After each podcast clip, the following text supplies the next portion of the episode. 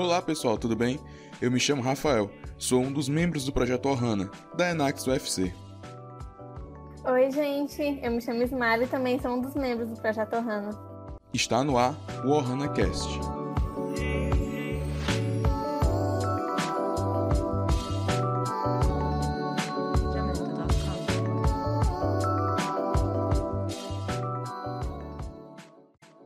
E no episódio de hoje, nós vamos falar sobre como as organizações podem adquirir um modelo de sustentabilidade financeira e entender como a instituição pode, dentro do seu contexto, criar meios que busquem viabilizar a sua sustentabilidade financeira.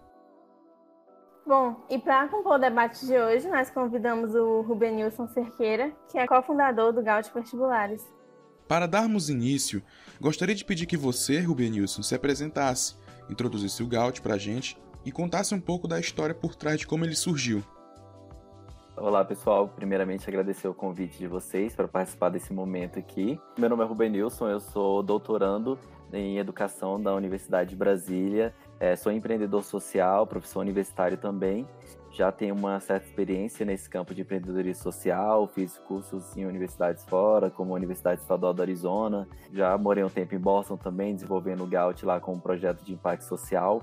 Então é uma honra vir aqui compartilhar um pouco dos, das nossas atividades e de como que a gente poderia também colaborar para que outras instituições pudessem uh, desenvolver essa área de sustentabilidade financeira.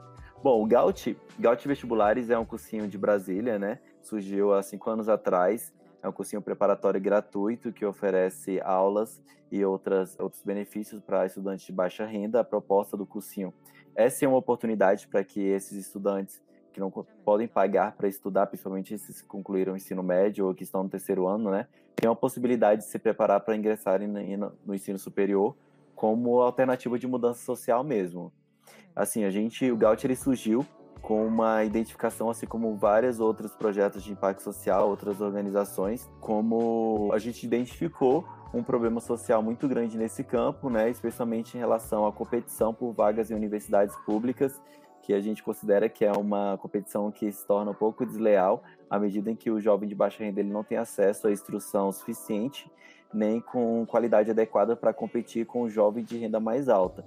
Então, assim, dessa forma, a gente acredita que existe no Brasil uma retroalimentação do ciclo vicioso da pobreza, né? Já que o acesso à educação superior se concentra nessas camadas de maiores rendas.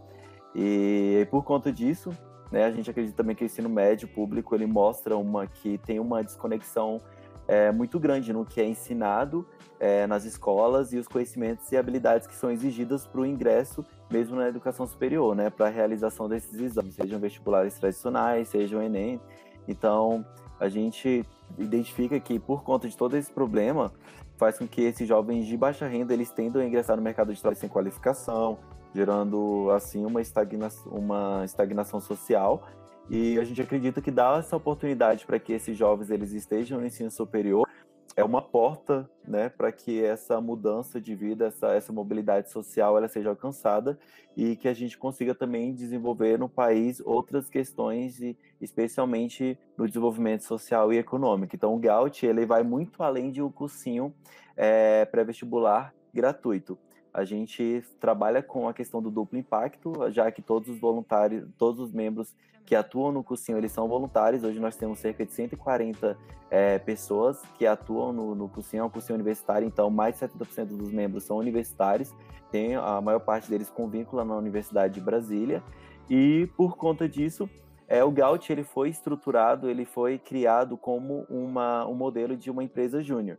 Então a gente já tem, desde o início, essa proposta de ter uma organização que elas tenha as suas atividades administrativas bem organizadas, bem separadas e a questão da sustentabilidade financeira sempre foi uma das nossas prioridades, tanto que antes da gente mesmo iniciar as nossas atividades, nós já acho que o primeiro ponto foi justamente ter o nosso CNPJ queria possibilitar a gente desenvolver o Gaut, tanto que a gente cresceu muito muito forte nesses primeiros cinco anos de atividades. E aí eu sou um dos cofundadores do Gaut e eu fundei o Gaut com mais três amigos lá da Universidade de Brasília também, que foi o, a Priscila, o Victor e o Rodrigo. E aí hoje a gente está aí com 140 pessoas atuando de maneira direta no cursinho, entre professores, monitores, psicólogos, área administrativa, e a gente atende por ano mais de 500 alunos de baixa renda. E esse semestre a gente está com uma novidade que a gente está com estudantes fora do Distrito Federal, por conta já que as nossas aulas elas estão acontecendo de maneira online, então nós temos estudantes de praticamente todas as regiões do país e para a gente está sendo uma experiência muito grande agora, porque a gente, justamente por conta de toda essa organização administrativa, a gente pensa em expandir as nossas atividades para outros estados também. Nossa, é realmente muito inspirador ver como o Gaut se transformou nessa rede gigante que a gente vê hoje nas redes sociais. Vários jovens aprovados na, em diferentes universidades e cursos. Mas conta mais pra gente de que forma vocês conseguem se manter autossustentáveis.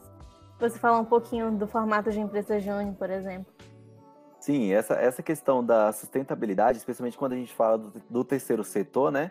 Que estão aí, né, as organizações, serviços lucrativos e tudo, sempre é um desafio muito grande, né? Porque primeiro que a gente não visa o lucro como o segundo setor, que são as empresas privadas, é, e acaba que a gente precisa buscar várias alternativas para que a gente de fato consiga desenvolver o nosso trabalho.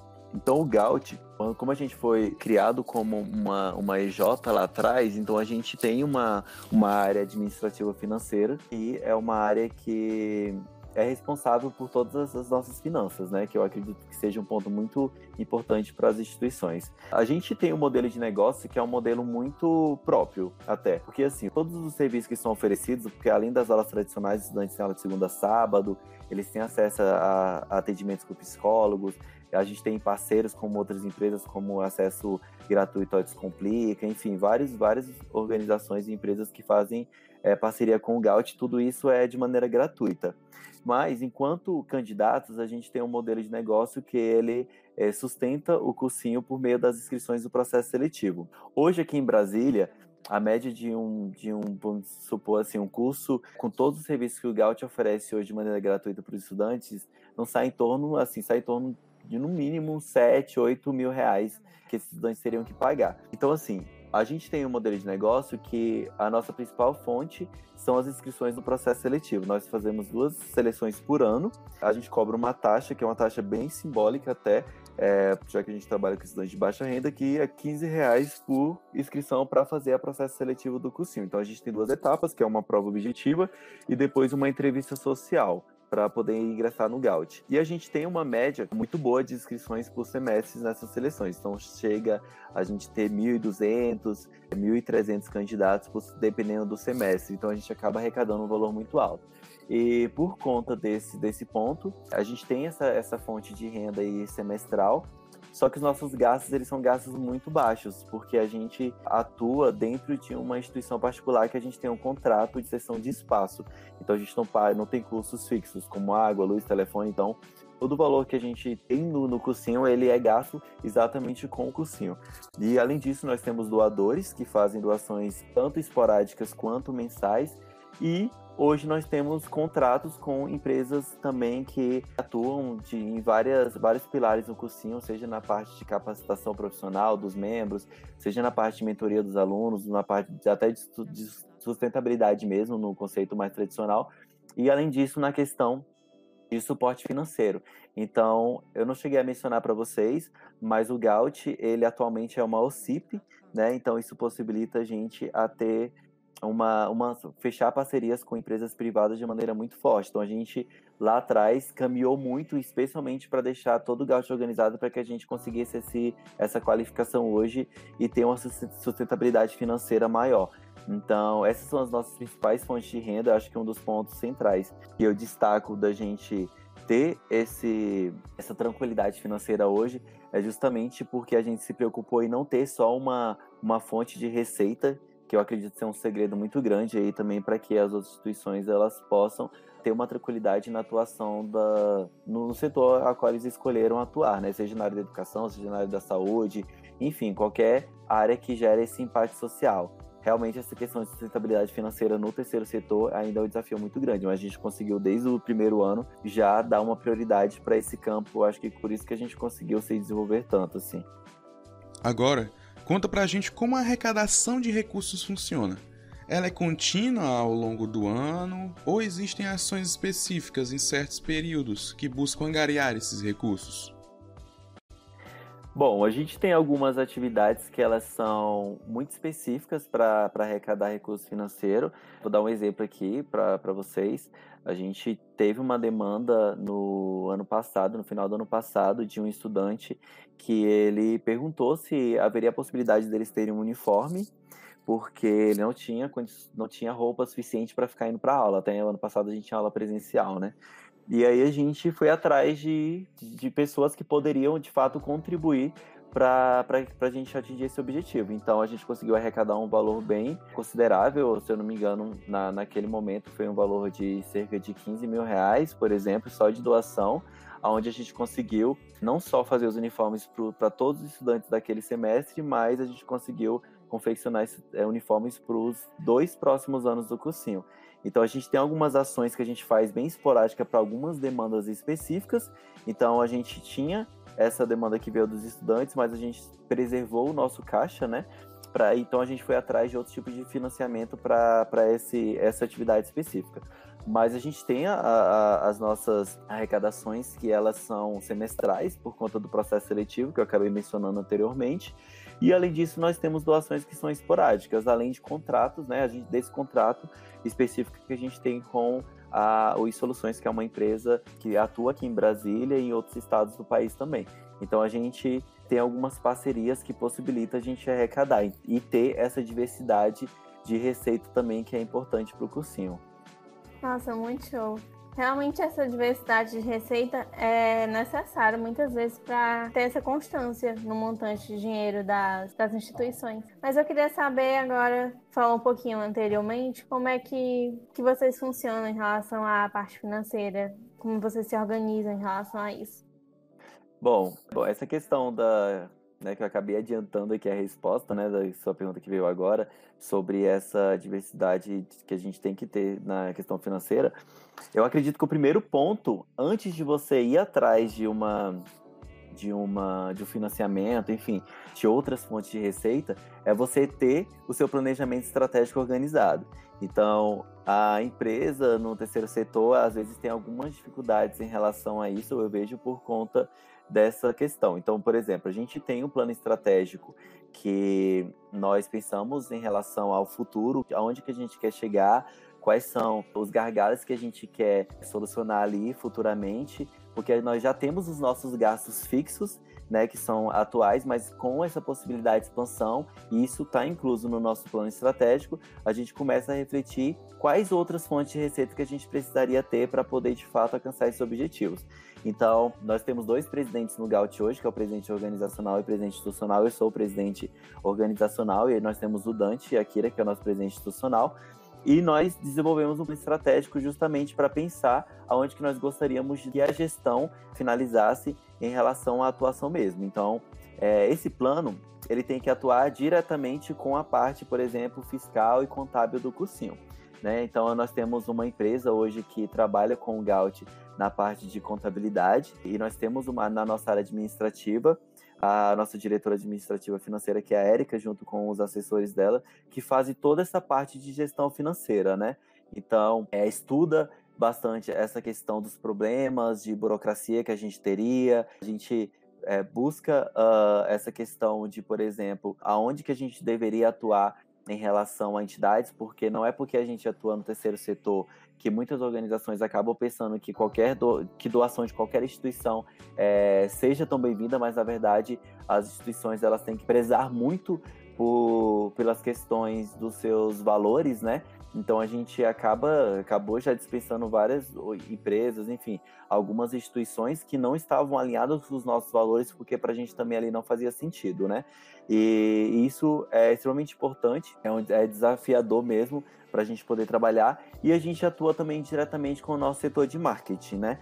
Então, o nosso marketing é, hoje é, é responsável por vender a imagem do cursinho para que a gente consiga de fato diversificar a nossa receita.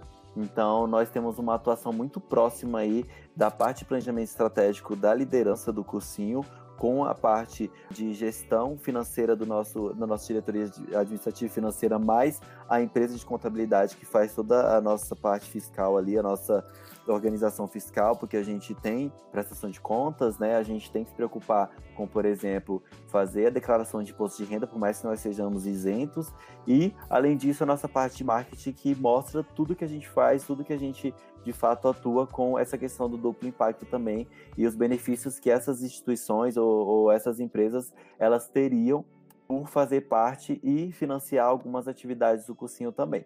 Então, tem toda uma logística ali com diretorias para poder, de fato, a gente diversificar essa receita, que é um dos pontos aí que a gente é, acabou priorizando muito no Gaut também.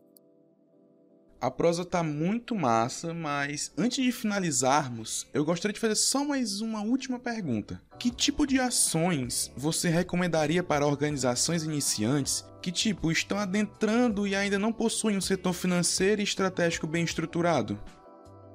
Bom, eu acredito que um dos principais pontos aí, Rafael, é justamente priorizar essa questão de trazer pessoas que têm afinidade com essa área financeira. Acho que quando a gente fala de terceiro setor, nós trabalhamos muito com voluntários, né? Então, existe um certo pré-requisito para atuar em determinadas áreas, mas muitas vezes as pessoas se voluntariam para uma área para que elas de fato comecem a aprender. Mas sempre é bom ter alguém que é especialista ou já tem uma proximidade melhor com essa parte fiscal, até para poder uh, orientar as outras pessoas também. Então, assim, só para a gente poder conceituar muito, é, a gente tem muito isso no Gaut também de, de entender melhor os processos, enfim, de fazer mapeamento de processos, acho que isso ajuda bastante, inclusive em cogestão, já que no terceiro setor tem muito essa questão dos voluntários e às vezes as pessoas ficam pouco tempo, então essa questão de gestão de conhecimento é muito importante.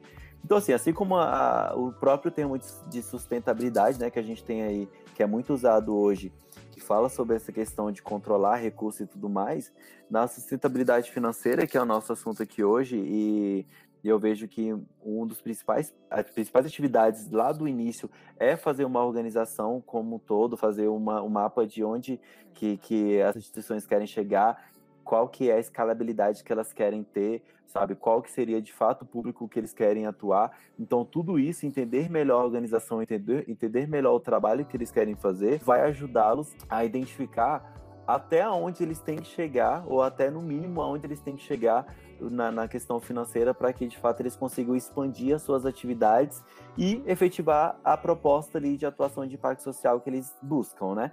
Então, acho que o primeiro ponto é entender melhor o trabalho que a organização faz, sabe? Uh, o segundo ponto é buscar a pessoa-chave ali que tenha, de fato, algum conhecimento na área para que consiga treinar outras pessoas e, obviamente, abrir, porque quando a gente fala em duplo impacto, que eu falei aqui para vocês anteriormente, esse termo, ele tem a ver com a questão de que existe uma contrapartida que esses, essas pessoas que atuam no terceiro setor vão receber também sabe? Não é um, uma, uma atividade onde você vai lá e vai doar todo o seu conhecimento, seu know-how, enfim, tudo aquilo que você atingiu, eh, conseguiu de estudos, enfim, de, de investimento durante esses anos e não vai aprender nada. Na verdade, no terceiro setor, a gente tem muitos aprendizados. Então, quando a gente fala em duplo impacto, significa que você vai ensinar e que você vai aprender com aquela experiência também. Então, hoje no cursinho a gente fala duplo impacto porque os nossos voluntários, eles atuam muitas vezes com uma comunidade ao qual eles não fizeram parte, né? E ao mesmo tempo eles aprendem com essa experiência, aprendem a se tornar pessoas melhores, aprendem, aprendem a ter outros, outras fortalecer outras características como a empatia, como esse esse trabalho para o social, que é extremamente importante. Então, é, essa questão de você mostrar que existe uma contrapartida, isso é extremamente importante. Então, quando você já tem ali seu plano estratégico, você tem as pessoas que querem atuar e sabem que vão receber algo em troca de em relação ao conhecimento e tudo mais, a gente entra de fato na parte financeira, né? Essa parte financeira, ela depois que você começa a desenvolvê-la, eu acredito que tem um outro ponto que é extremamente importante, que são as questões das capacitações, né? Então, no terceiro setor é extremamente importante que você faça as capacitações. E aí, muitas vezes, você só consegue fazer isso se você tiver recurso financeiro. Então, é mais um motivo para que essas instituições elas tenham uma área administrativa financeira bem organizada, para que ela consiga, de fato, é, fazer com que essas pessoas elas consigam se capacitar. Então, numa organização que eu considero uma organização mais moderna, enfim, mais organizada e que esteja de fato preocupado em não sobreviver por doação, porque eu acredito que esse é um ponto muito importante, porque assim, a gente tem muitas organizações sem fins lucrativos no, no país que tem um trabalho impecável, tem um impacto social essencial para a formação humana, para o desenvolvimento do, do país, daquela comunidade, enfim, só que acaba esbarrando justamente por esses problemas que não se preocuparam de fato com a sustentabilidade financeira a médio e longo prazo. Então, essas, essas entidades elas acabam enfraquecendo a sua, a, o seu impacto social por conta disso.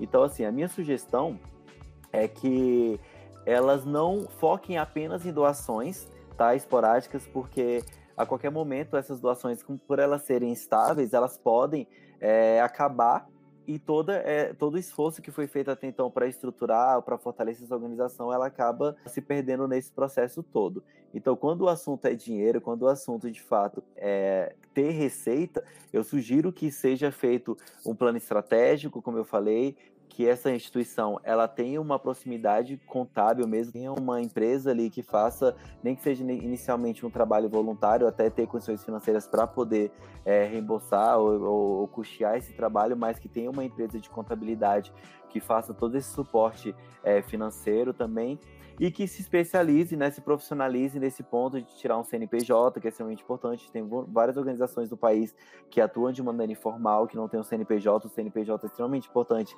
para que essas instituições elas fechem parcerias. Então, outras, outras áreas então acabam se relacionando com essa parte financeira, como essa parte mesmo de ter uma, uma visão estratégica, de ter uma própria restrição financeira, porque esse é um outro ponto que eu considero extremamente importante, porque às vezes a, a organização, por não ter o plano estratégico, o plano financeiro, acaba gastando com coisas que não são prioritárias. E aí, quando você tem uma, restri uma restrição, é, você tem uma, uma gestão que você sabe onde cada área pode gastar, até quanto que ela pode gastar, e se de fato é uma prioridade para aquele momento ou não, isso faz com que as instituições elas comecem a ter uma atuação naquilo que é prioritário para o desenvolvimento do impacto social também. Então, doações, é, essa questão de você se especializar também nessa questão de de captação de, de recursos financeiros. A gente tem vários especialistas hoje que atuam diretamente com captação de recursos em instituições do terceiro setor, que é o caso né, dessas instituições que a gente está falando aqui hoje. Então, é, financiamento com os meios públicos e privados. Então, assim, diversificar esse, essa fonte de renda isso é extremamente importante. Então, essas são as dicas que eu dou mais buscar editais públicos, tem vários editais de organizações também privadas, sem fins lucrativos, assim como tem organizações nacionais e internacionais que apoiam várias iniciativas do terceiro setor.